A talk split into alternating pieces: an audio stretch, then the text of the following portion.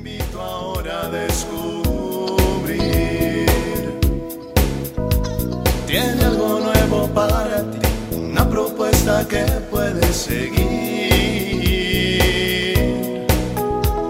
Una verdad que compartir, una nueva forma libre de vivir. Un sencillo estilo de servir, el camino hacia la santidad. Hola, te saludo en otra cápsula de paz y bien. Vamos a invocar al Espíritu Santo que nos acompañe en estos minutos de reflexión, de paz, de encuentro con Jesús. Bueno, pues en este caminar en la presencia del Espíritu Santo para esa fiesta hermosísima del Pentecostés, irnos preparando estos días y sobre todo acercando nuestro corazón para conocer más al Espíritu Santo saber que ese Espíritu Santo es también una medicina, cura el alma de sus muchas enfermedades. Hay pecados que son mucho más agresivos que otros, ¿no? Así como las enfermedades, pues no sé, un cáncer, cuestiones del corazón, cuestiones de corte degenerativo, de infecciones, pues no sé, cada enfermedad tiene ahí su propia peculiaridad, pero eh, pues así los pecados, ¿no? Hay algunos que son eh, mucho más agresivos que otros y que pues no se pueden curar eh, tan fácilmente o con pequeñas dosis de, de, oración. Por ejemplo, imagínate una infidelidad, el efecto que causa cuando ese pecado, bueno, pues afecta a la persona, afecta a segundas personas, se rompe el corazón, la traición, eh, se desquebraja un matrimonio, la familia, o sea, tiene efectos devastadores, una, infidelidad. Y, como eso, bueno, pues eh, una mentira, eh, el robo, todo, cada pecado tiene su inmensa dosis de efecto eh, dañino, negativo.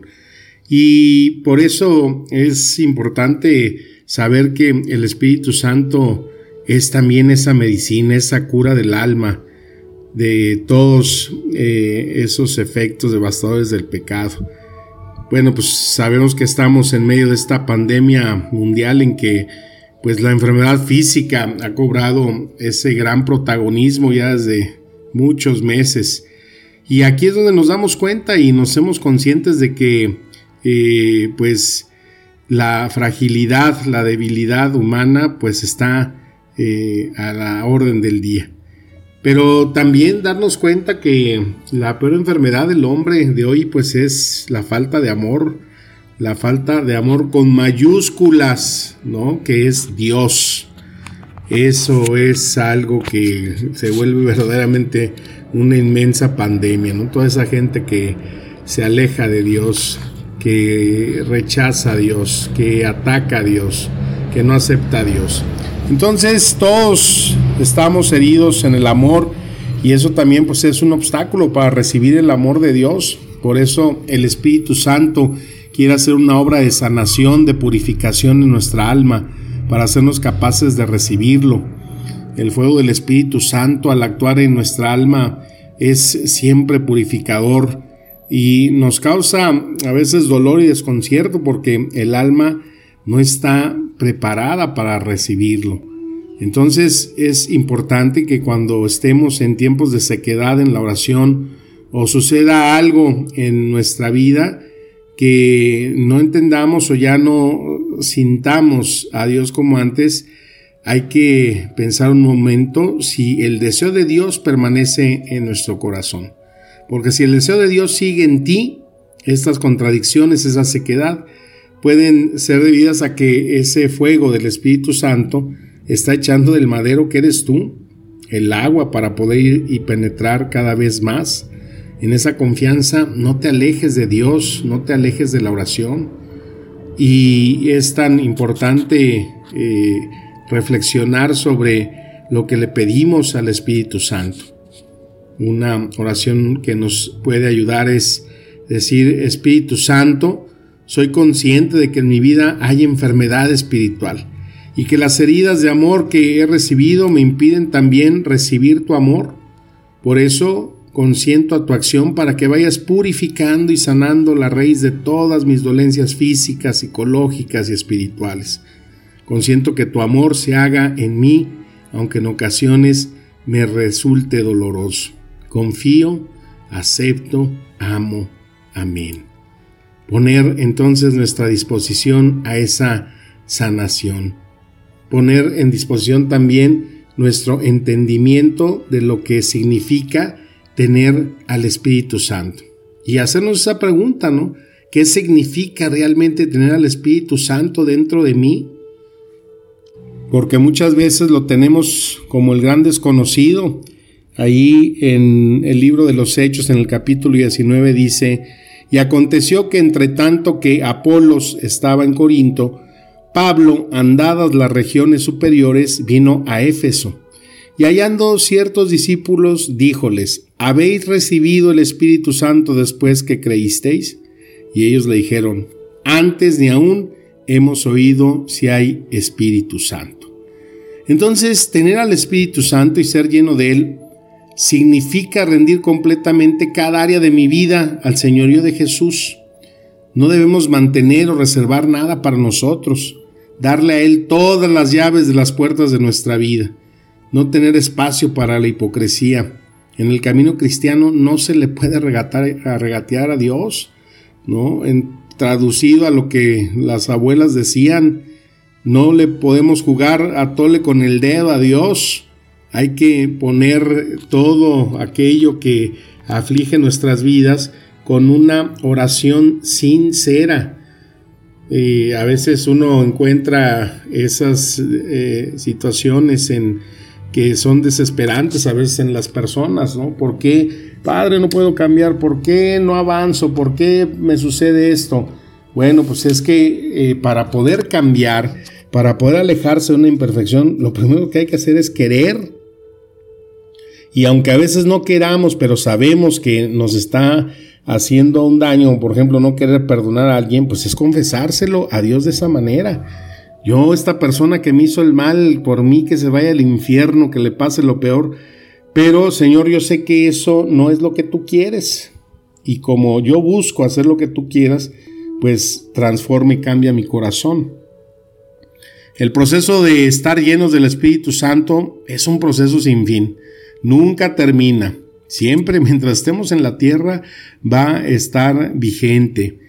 Eh, nunca podemos medir las profundidades del amor de Dios y tampoco nunca nos podemos cansar de disfrutar de esa frescura que suple todos los recursos de nuestra vida. No hay altura, no hay profundidad, no hay límite. ¿Hasta dónde puedo crecer en, esa presencia de Dios? Pues, es inagotable, ¿no?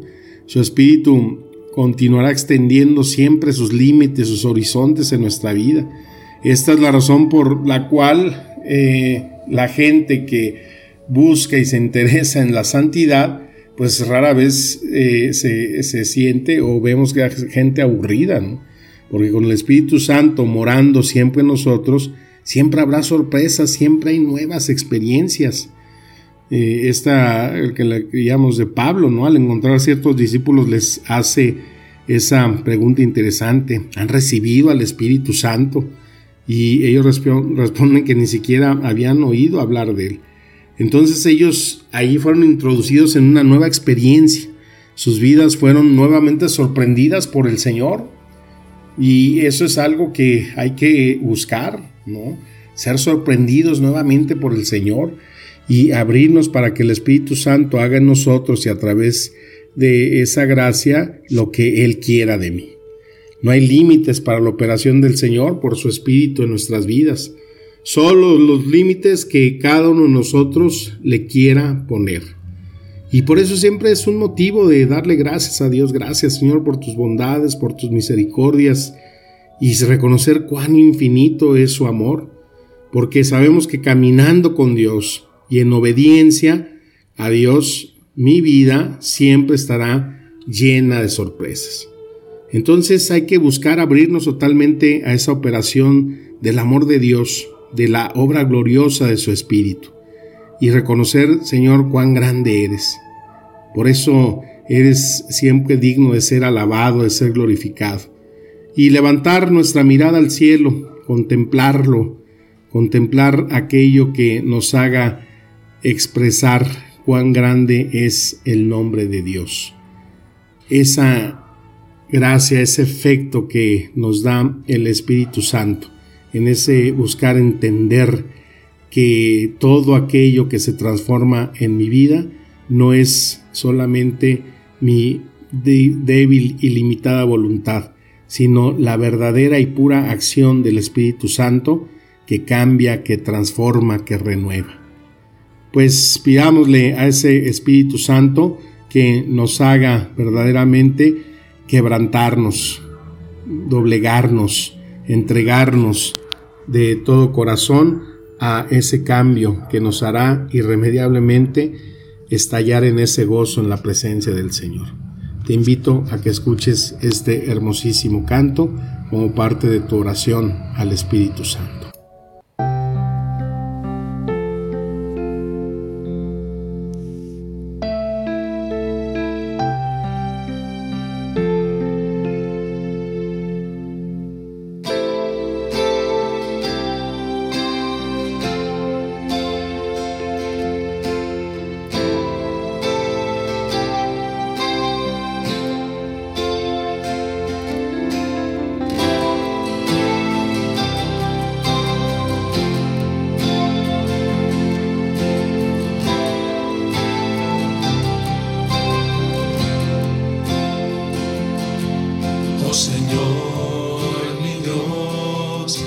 Buscado tanto tiempo y te encuentro y, te hablo en oración, pero en mi corazón hay heridas sin sanar y en mi alma solo hay oscuridad.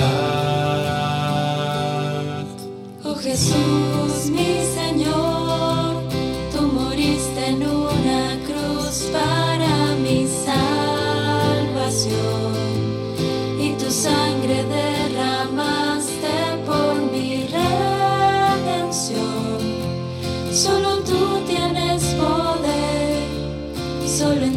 mi alma puede renacer.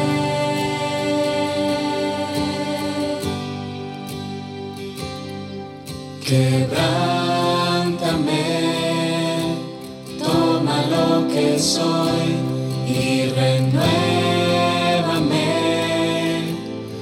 Hazme como tu Señor, transfórmame